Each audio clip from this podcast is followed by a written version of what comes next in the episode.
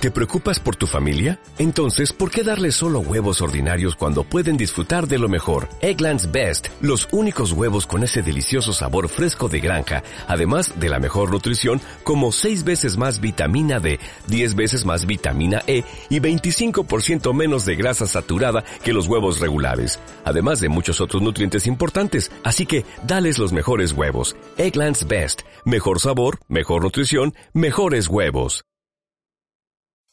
Bueno, bienvenidos al podcast número 4 de Informática Divulgada. Aquí vamos a hablar del tema 43 de las oposiciones para eh, profesor técnico de formación profesional de informática y vamos a hablar del tema 43, que es la utilización compartida de recursos, ficheros y datos entre aplicaciones informáticas. Vamos a empezar con una pequeña introducción donde vamos a analizar los distintos modos de usar recursos entre distintos sistemas de información. Eh, los programas cada vez más se han diseñado para permitir que la información fluya entre ellos para facilitar el trabajo del usuario, para que no tuviera que cambiar de un programa a otro, imaginaros que hace los datos con una hoja de cálculo y no puede llevarlo a, al programa de edición de texto, pues tendría que hacer una tabla en el texto, un rollo. Entonces inventaron sistemas para, para facilitar el cambio. Otro factor importante para compartir información es las redes, porque permiten enviar información de un ordenador a otro. Pero también permite compartir el hardware, lo típico, una impresora conectada en. Luego los paquetes ofimáticos, como el Office o el OpenOffice, eh, tienden a guardar los archivos en un formato abierto, que ya hablaremos más adelante de ello. También los sistemas de gestión de bases de datos tienen su propio formato, cada uno, pero permiten, mediante drivers de conexión, gestionar los datos guardados en otras bases de datos. ¿Vale? Y los sistemas operativos deben permitir la gestión de datos, software y hardware en entornos de red, es decir, tener un módulo de red para permitir la comunicación con otros ordenadores, que forme parte del sistema operativo, no uno aparte, ¿vale? Eh, la clave de la distribución de la informática está en el software, ¿vale?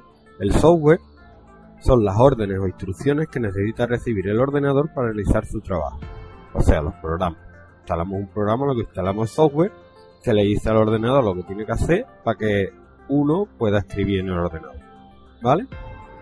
El software se puede clasificar en, por un lado, el software de sistema básico o, o sistema operativo, que es un conjunto de programas que controlan el funcionamiento del ordenador, sus recursos y el resto de los programas y además proporciona al usuario una interfaz de comunicación cómoda con el ordenador. Hay dos tipos dentro del software de sistema, que es por un lado lo que hemos hablado, el sistema operativo, que administra los recursos y funciona como una interfaz entre el usuario y la máquina, ocultando las características de la física de la máquina y el usuario, y luego están los programas de servicio, que son los programas PACE software, los programas que permiten la construcción de programas como editor, intérprete, compilador y traductor.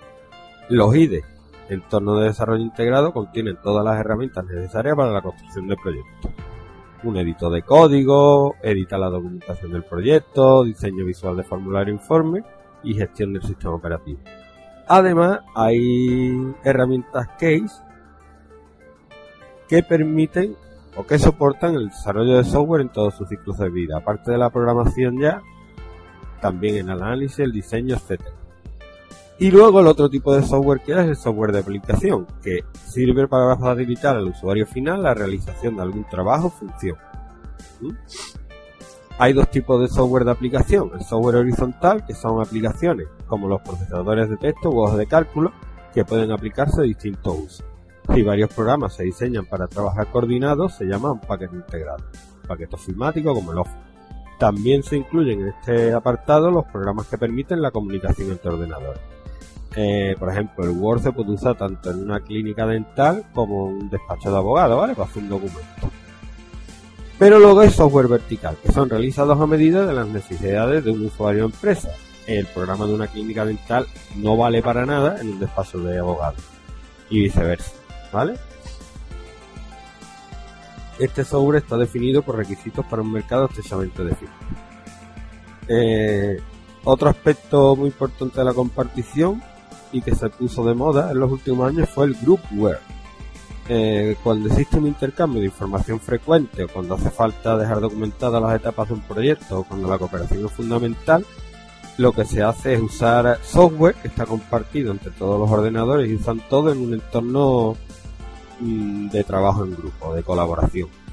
Algunas funciones que incluyen este grupo son un organizador de tareas general para todos, una agenda compartida, webmail, mensajería instantánea y notas compartidas. Por ejemplo, Microsoft Office OneNote es un programa que pueden ir editando varios a la vez para compartir ideas y, proyectos, ¿vale? Sin que estén físicamente cerca. Eh, la compartición, aparte de basada en el software, tiene que estar basada sobre una sólida plataforma tecnológica de redes de área local y conexión a internet, claro. Todo el software que quiera, pero si no tiene conexión con otro ordenador. Y luego la última tendencia en la nube o cloud, cloud computing, que es un paradigma que permite ofrecer servicios de computación a través de internet. O sea que ya eh, digamos que los programas no hace falta que esté instalado en el ordenador, sino que está instalado en la nube y no tienes ni que instalarlo. O sea, tú te metes en internet y tienes ahí un navegador con una ventana y te sale todo, ¿vale? Y si te vas a otro ordenador, también te sale lo mismo. Si te vas a otro ordenador, también te sale lo mismo. Venga. Apartado 2. Utilización compartida. Vamos a empezar con el 2.1, que son modos de intercambio de información. El intercambio de información entre distintas aplicaciones se puede realizar de distintas. Bien se puede realizar de distintas maneras, perdón. Está el intercambio directo, donde la aplicación receptora de los datos reconoce el formato con el que han sido grabados. Entonces el usuario no debe hacer ninguna tarea auxiliar. Los formatos que soportan las aplicaciones son totalmente compatibles. Por ejemplo, un archivo en formato TXT de texto se puede abrir con el Word, con el WordPad, con el blog de notas, etc. Y el MP3 lo mismo, se puede abrir con un montón de programas. Yo se le paso un MP3 a, otra persona y la persona lo puede abrir. Porque en todos los sistemas operativos suele haber un reproductor MP3, igual que en un TXT un lector de archivos TXT. Son formatos estándar que contemplan todos los sistemas operativos. Luego está el intercambio indirecto, donde la aplicación receptora no reconoce el formato de grabación. Entonces el usuario tiene que realizar un proceso de exportación e importación para convertir los datos a un formato estándar. Por ejemplo, así delimitado. Eh, por ejemplo, una hoja de cálculo, mm, claro, el, el Word se la traga del tirón, lo copia y lo pega. Pero hay veces que no, que hay programas que no son compatibles. Entonces a veces tienes que aportar la información de la hoja de cálculo a este formato así delimitado por coma, por punto, etcétera. Y entonces el otro va leyendo los datos y sabe que después de cada coma es una celda de la hoja de cálculo. A lo mejor después de un intro, por ejemplo, es otra línea en la hoja de cálculo. La aplicación fuente exporta los datos a un fichero con este formato. La aplicación receptora importa el fichero con estos datos en formato estándar. Por ejemplo, hay bases de datos con distintos gestores. Por ejemplo, una base de datos está con Oracle. Mm, se puede exportar MySQL. ¿Vale? Eh, ¿De qué modo? Pues por ejemplo se puede exportar las definiciones de tabla y otros objetos a SQL y luego ejecutarlas en MySQL. Lo que pasa es que los SQL no son totalmente compatibles, así que hay que revisar un poquillo el código. Luego, aparte de intercambio directo e indirecto, están las herramientas de intercambio dinámico de datos que eh, se programan sobre el sistema operativo para que los programas se puedan transmitir información. El más típico es, la, el portapapeles de Windows, donde nosotros copiamos algo, va al portapapeles y luego cuando lo pegamos en otra aplicación, se pega justo lo que hay en el portapapeles. ¿Vale?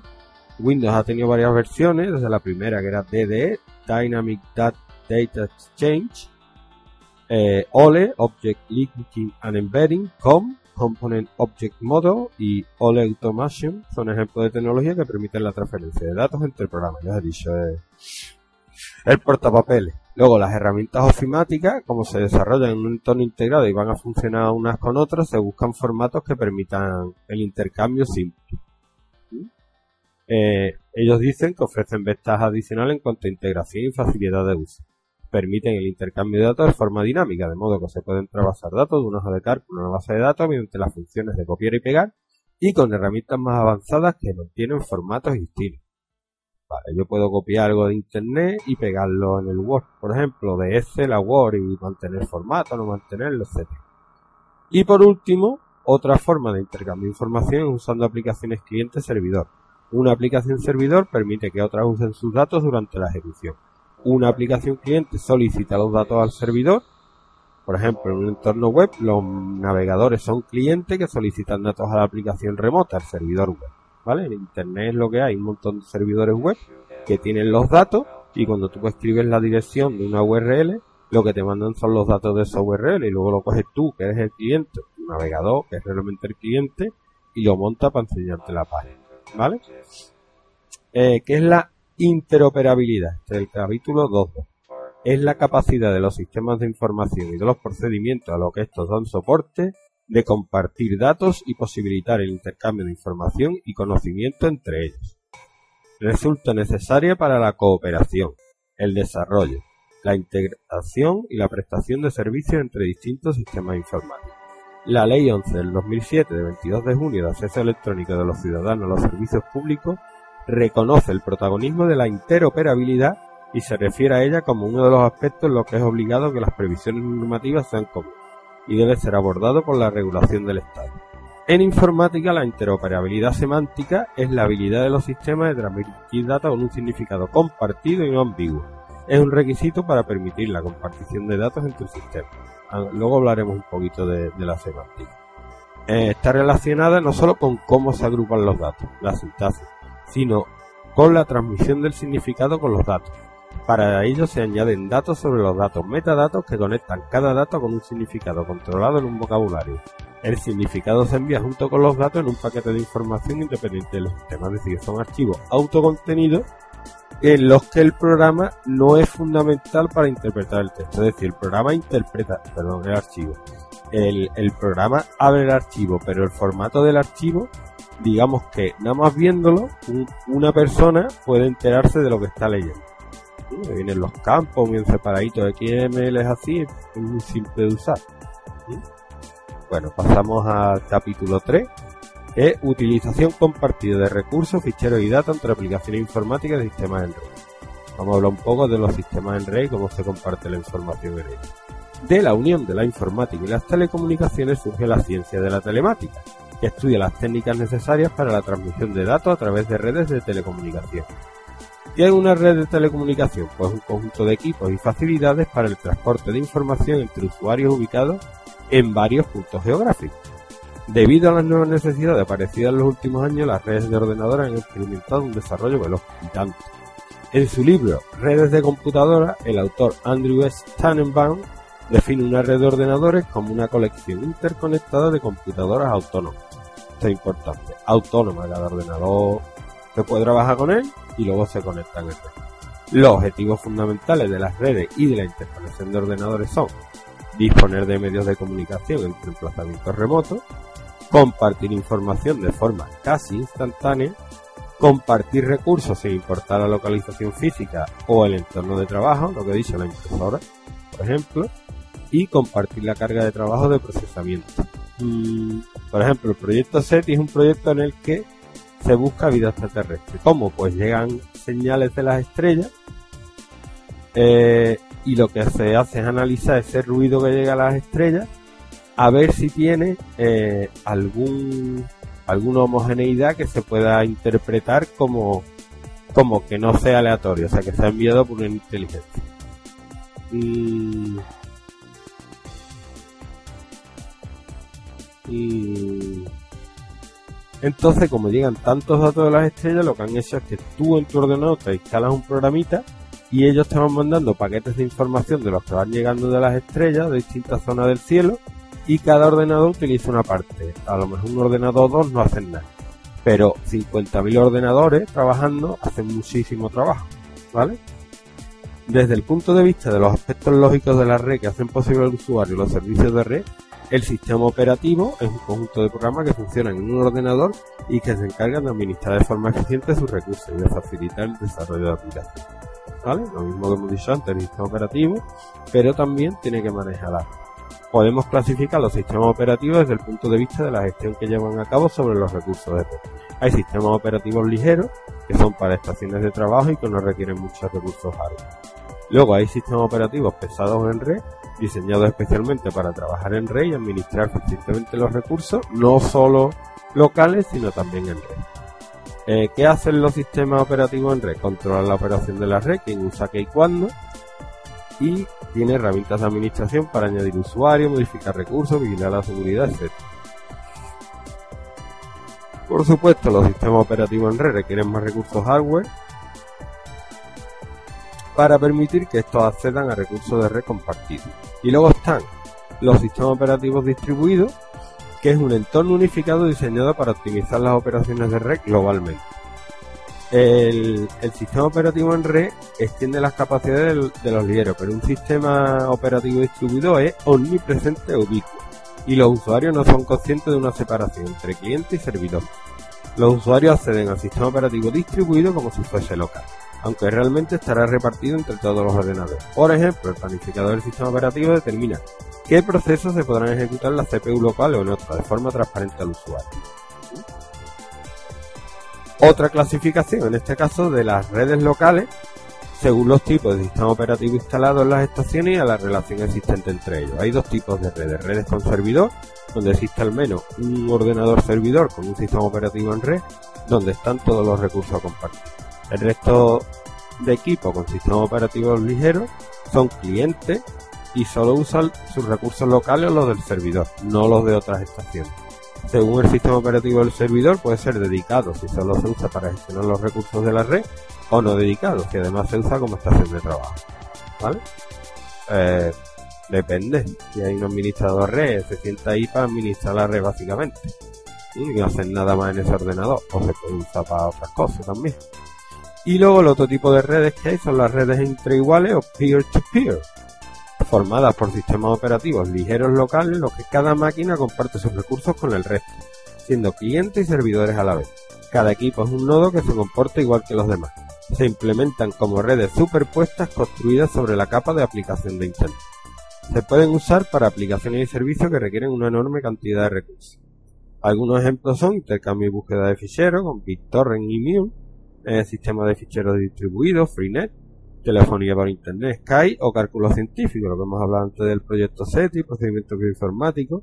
Lo bueno que tiene el peer-to-peer es que son muy escalables y robustos, porque se puede caer un, un nodo y da igual. Hay otros 50.000 nodos que tienen los, archivos, la parte que, que, se necesita. Y luego están las redes de proceso distribuido, que es para sistema operativo distribuido. Todos sus nodos son iguales y a diferencia de las redes peer-to-peer no hay un sistema operativo por máquina. Es decir, en una red peer-to-peer tú puedes tener Linux, otro te puede tener Windows, otro puede tener Mac. Aquí el sistema operativo, como hemos dicho, es ubicuo y omnipresente. Comparación entre servidor y peer-to-peer. En la práctica los sistemas operativos comerciales no son ni puramente de red ni puramente de ligero, sino que hay algunos que tienen cierto componente red, por lo menos para conectarse a internet, y hay otros que aparte de eso tienen programas para gestionar la red. O igualmente se pueden instalar programas para hacer los servidores. ¿vale? La elección del modelo depende de la opción por centralizado distribuir los recursos.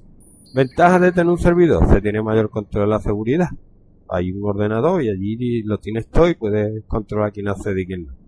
La administración es más simple, están los recursos centralizados los usuarios no pueden administrar, así que no necesitan aprender a usar el programa para administrar. Es más sencillo de actualizar y hacer copia de seguridad. Y la caída de una estación que no sea el servidor no bloquea el resto. Y la ventaja del peer-to-peer es que el sistema operativo es más ligero y económico y no se necesitan grandes conocimientos. Se puede instalar con, tú, instalarle el, el, el uTorrent, ya ves tú lo que hace falta saber, y poner ahí a compartir, a buscar. Eh, servicios de red orientados a compartición de recursos. Windows y Linux tienen algunas diferencias en el modo de operar, pero básicamente funcionan de forma muy parecida. Tienen dos modos de trabajo. Uno es sin servidor de red, que es el modo de grupo de trabajo donde una red entre iguales en la que se comparten recursos pero en un control centralizado. El administrador establece una regla de acceso a las carpetas compartidas con permiso de lectura, escritura y ejecución para los usuarios. Los equipos pueden tener distintos sistemas operativos que se comunican con un software de conexión, por ejemplo Samba. Samba se instala en todo y, el Samba permite acceder a los recursos de los demás dependiendo de lo que haya en un, en un archivo que dice los usuarios, los permisos, etcétera. Y luego también con servidor de red. Una estación central controla la administración de los recursos del red. Windows Server, una distribución Linux con servicio de directorio activo LDAP, Lightweight Directory Access Protocol un protocolo a nivel de aplicación que permite el acceso a un servicio de directorio ordenado y distribuido para buscar información en un entorno de red. Los servicios de red más habituales son el servicio directorio, como hemos dicho, que es una localización centralizada donde se guarda información sobre dispositivos y servicios disponibles en red y las personas que lo usan. Pueden acceder usuarios, ordenadores y aplicaciones, una base de datos y los servicios necesarios para añadir, modificar, eliminar y ubicar datos en la misma. En Windows se llama Active Directory, en Linux usa LDAP y DNS. Y luego está el sistema de archivos distribuidos, donde hay un servidor que facilita la forma de encontrar y manejar datos en la red. Agrupa ficheros de distintos ordenadores en un espacio de nombres únicos y permite la construcción de, única vista, de una única vista jerárquica de múltiples servidores de archivos. Los usuarios no ven unos cuantos servidores de ficheros con una estructura de directorios separada, sino unos directorios lógicos que incluyen todo lo anterior. Cada carpeta aparece en un lugar lógico, su directorio sin importar en qué servidor se encuentra. Son lo que los sistemas de ficheros para los discos duros, ¿vale? Igual que nosotros no necesitamos saber en qué mm, cilindro, en qué pista están los archivos, pues aquí no necesitamos saber en qué ordenado están los datos. Tenemos un directorio y accedemos al archivo nos da igual que esté aquí, allí, ya se habrá encargado el administrador de enlazarlo correctamente. En Windows se llama DFS, Sistema de Ficheros Distribuidos, y en Linux NFS, Network File System. Los recursos en red se tratan como objetos de una base de datos que permite localizarlos en red y compartirlos con restricciones y políticas de seguridad y acceso establecidas por el administrador. capítulo 3 terminado. Capítulo 4. Interacción entre diferentes aplicaciones. Lo primero que empezamos es con una definición de, interoperabilidad, de lo que hemos hablado antes, capacidad de los sistemas de tecnología de la información y comunicaciones TIC y de los procesos empresariales a los que apoyan de intercambiar datos y posibilitar la puesta en común de información y conocimientos. Ejemplos de compartición de información. Por ejemplo, si solo se desea copiar una cierta información que aparezca en una aplicación otra distinta, se selecciona el trozo deseado, se le da edición copiar, que va al portapapeles y luego se va al otro programa y se le da edición pegar, con lo cual la información va del portapapeles a la aplicación de Si se desea usar un archivo creado por otra aplicación, se tiene que exportar el archivo en su aplicación de origen y se deberá importar en la aplicación de destino. Otra forma de compartir información. Crea un enlace desde una aplicación a la información contenida en otro archivo. Se crea un hipervínculo enlace que es el Internet de toda la vida, vamos. Eh, se, se, desea usar información creada por otra aplicación y que permanezca actualizada, muy importante. Se incluye un objeto vinculado, de modo que cualquier modificación que sufra en el archivo que la contiene queda reflejado automáticamente en el fichero destino.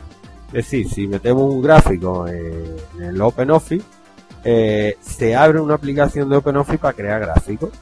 Y lo que tenemos, no, eso sería incrustada. Vinculada sería, por ejemplo, se puede vincular una imagen. Pero yo creo que la incrusta también. Bueno, a lo que iba, en el archivo anfitrión solo se almacena la ubicación del archivo huésped. Es decir, un enlace a, a, la imagen, por ejemplo. Y si yo modifico la imagen, en el documento donde tenga yo esa imagen metida, la imagen va a cambiar. ¿Vale? Y en el archivo anfitrión se muestra la imagen como está en el archivo en el que está. Pero hay otro donde se incluye la información procedente de otra aplicación, pero se desea poder, sin abandonar la aplicación destino, poder acceder rápidamente a la aplicación que creó esa información y retocarla. Entonces se habla de objeto incrustado. para mí la diferencia con el del incrustado es que se incluyen los bits en el archivo. ¿Vale? Porque a, nivel de trabajo tú haces doble clic no sabes si está enlazado o no. Lo que tú sabes es que tú lo actualizas dentro y se actualiza. ¿Vale? Está enlazado, está incrustado. Lo que dice ahora, un objeto incrustado se convierte en parte del archivo de destino y una vez insertado ya no forma parte del archivo de origen. Exactamente. También la diferencia es que el archivo origen se queda sin modificar y ya yo modifico en, en, el documento y eso se está guardando como viene el documento. El archivo origen ya no se toca. Lo que se hace es una copia que se mete dentro del archivo anfitrión. Eh, también se pueden combinar datos de dos aplicaciones. Por ejemplo, para crear un mailing a partir de los datos de una base de datos, pues lo que se hace es conectar el documento modelo mediante campos combinados con los campos de la base de datos. ¿Vale? Eh, intercambio de datos entre aplicaciones Office. Office de Microsoft usa un formato de archivos propietario de Windows. DOC, XLS, MDB, PPT, con la X final para las versiones modernas. Pero también en la última versión, la 2007 CP2 y en la 2010, eh, permite guardar en ODT, que ahora hablaremos de este formato y exporta una gran variedad de formatos públicos compatibles con la mayoría de las aplicaciones. Entre las aplicaciones que forman el paquete Office se pueden realizar acciones de copiar y picar por medio del portapapeles. Esto hace que la compartición de datos sea total y transparente al usuario. Por ejemplo, la hoja de cálculo Excel puede exportar a tablas de base de datos, texto plano con separadores, así como hojas de cálculo en XML compatible con otras aplicaciones. Access exporta datos en forma de tabla, editables con Excel o insertables en Word. Además, permite la exportación de datos sobre otros sistemas de gestión de base de datos como Oracle o MySQL.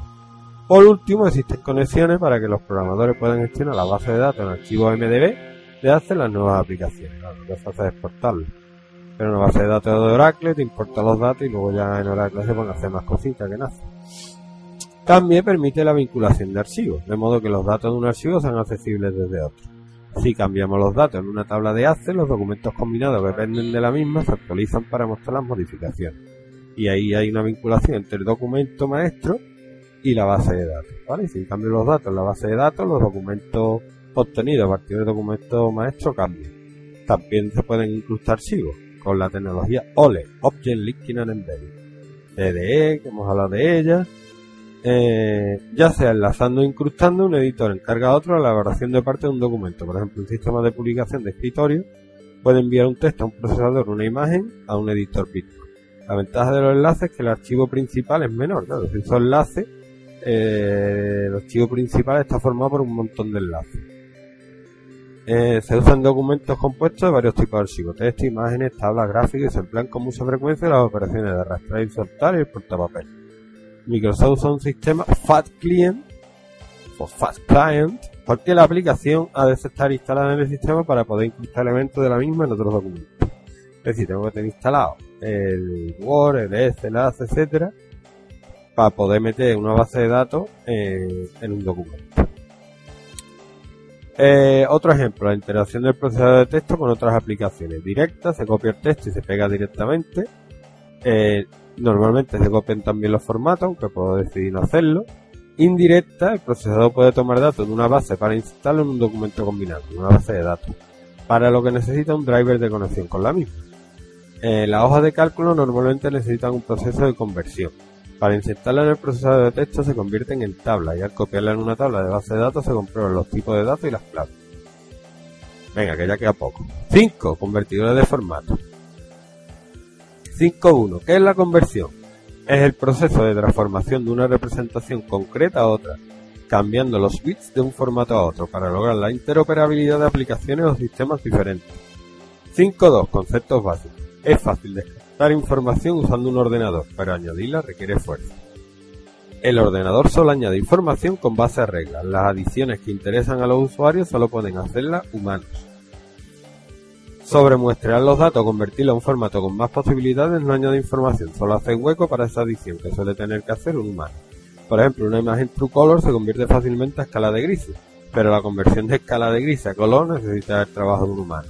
Convertir un fichero de texto de Unix a Windows automático, porque solo hay que añadir una información de retorno de carro antes de cada salto de líneas, pero puede hacerse automáticamente. Convertir un PNG de 24 a 48 bits lo único que hace es añadir cero, pero no aumenta la calidad de la imagen. ¿vale? 5.3. Modo de conversión. Conversión pivote. La conversión de datos puede ser realizada directamente de un formato a otro, pero las aplicaciones que convierten entre múltiples formatos usan una codificación pivotal mediante la que cualquier formato de origen se convierte a un destino. Es decir, se elige un formato estándar y lo que se tiene es tabla para convertir de ese formato estándar al resto de formatos. Porque si no, si quisieras convertir directamente, tienes que tener un par de tablas para cada par de formatos y sería mm, ocuparía un montón. Entonces lo que se hace para convertir texto cirílico de COI 8R a Windows 1251 se usa una tabla de equivalencia perdón, no se usa una tabla de equivalencia, se usa una tabla pasada de COI 8R a Unicode que es estándar y de Unicode a Windows 1251 ¿vale? Las aplicaciones informáticas hacen lo mismo, usan su propio formato de fisión interno como pivote por ejemplo, si quiero pasar con el Word de RTF a ODT, lo que hace es pasar, lee el RTF, lo pasa a DOC y luego del doc pasa a ODT. Luego hay conversión con pérdida o inexacta. Para que no exista pérdida de información, el formato destino debe soportar las mismas características y atributos del origen. Por ejemplo, convertir de doc a TXT pierde información porque TXT no soporta negrita, cursiva y esas cosas. Eh, eh, se usa para aumentar la interoperabilidad, por ejemplo, guardar en formatos antiguos de Word para usuarios con versiones anteriores. Una inexactitud típica se da al cambiar entre formatos conceptualmente diferentes. Por ejemplo, what you see, what you get, frente al paradigma estructura descriptivo de XML y HTML.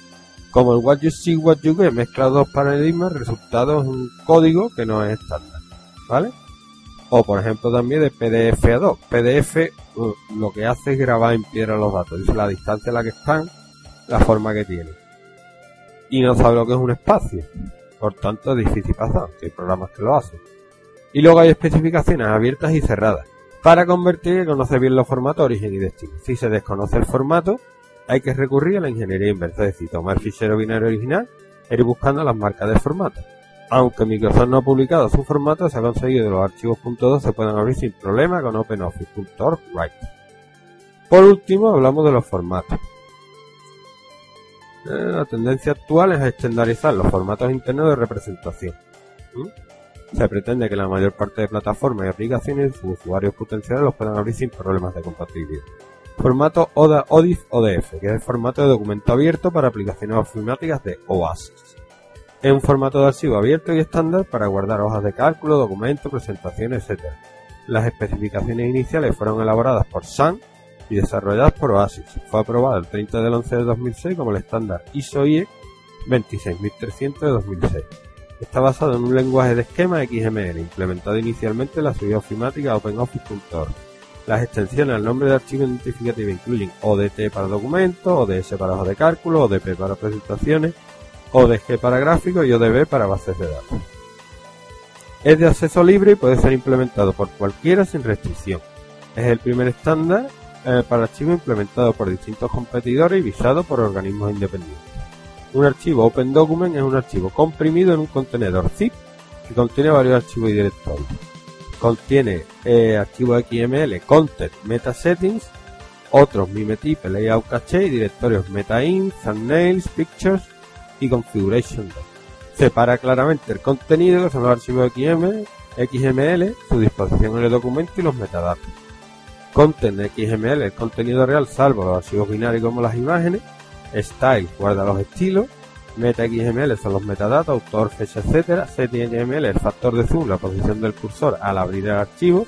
Picture, las imágenes que hay dentro. Y mime tipo, una línea que indica el tipo mime para que lo reconozca reutiliza los estándares XML abiertos existentes y para lo que no hay, crea los nuevos, ¿vale? Luego el formato PDF o Portable Document Format es un formato de almacenamiento de documentos desarrollado por Adobe Systems. Es de tipo compuesto, imagen vectorial, mapas de bits y texto. Fue ideado para documentos susceptibles de ser impresos, ya que especifica toda la información necesaria para la presentación final del documento, determinando todos los detalles de cómo va a quedar y no se requieren procesos anteriores de ajuste ni maquitación. Eh, características es multiplataforma, lo usa cualquier sistema operativo, puede contener cualquier combinación de texto, vídeo, sonido, hipertexto, etc. Es el más extendido en Internet, lo usan empresas, gobiernos, instituciones educativas. Es una especificación abierta con la que existen multitud de herramientas de software libre. Puede ser cifrado para su protección y firmado digitalmente. Eh, lo soportan la mayoría de, herramientas profesionales y puede generarse desde cualquier aplicación, aunque no tenga soporte para PDF, instalando un programita que instala una impresora PDF. ¿Mm? Y son independientes del dispositivo, es decir, se imprimen igual en uno que en otro. El formato es una cabecera donde se, especificaciones, se especifica el número del estándar, la versión, el cuerpo, que es la descripción de los elementos usados en las páginas, la tabla de referencias cruzada, por si hay referencia, y la coda, que es donde encontrar la tabla. Y por último hablamos del formato XML, que significa Extensible Markup Language, o lenguaje de marcas extensibles, es un metalenguaje extensible de etiquetas desarrollado por el W3C. Es una simplificación y adaptación de SGML, Standard Generalized Markup Language, y permite definir la gramática de lenguajes específicos. Por ejemplo, HTML es un subconjunto, digamos, de XML para web o, más en, general de XML. XML no es un lenguaje en particular, sino una manera de definir lenguaje para diferentes necesidades. Es decir, es un metalenguaje. Y a partir de eso ha creado XHTML, SVG, más CML para ecuaciones. No se creó para Internet, sino que se propone como un estándar para el intercambio de información estructurada entre diferentes plataformas, bases de datos, edición de textos, o de cálculos. Es una tecnología sencilla que tiene a su alrededor otras que la complementan y le dan unas posibilidades mucho mayores. Su importancia radica en que permite la compatibilidad entre sistemas para compartir la información de una manera segura, fiable y fácil. La ventaja es que es extensible, tiene una serie de etiquetas, pero yo me puedo inventar las que quiera. El analizador es estándar y se puede usar en cualquier aplicación. Mejora la compatibilidad ya que es sencillo extender su estructura y procesarla y transforma los datos en información ya que le añade un significado concreto y lo asocia a un contexto. Fin. Ah, perdón. La música que se va a escuchar de fondo se llama el disco Voices of Space del grupo WMRA. Perdón. Y. Es decir, Voces del Espacio de WMRA. Música electrónica a mí la verdad es que está bien para ponerla de fondo y eso mola bastante. Venga, espero que haya gustado y haya servido de algo para estudiar. A mí me va a servir.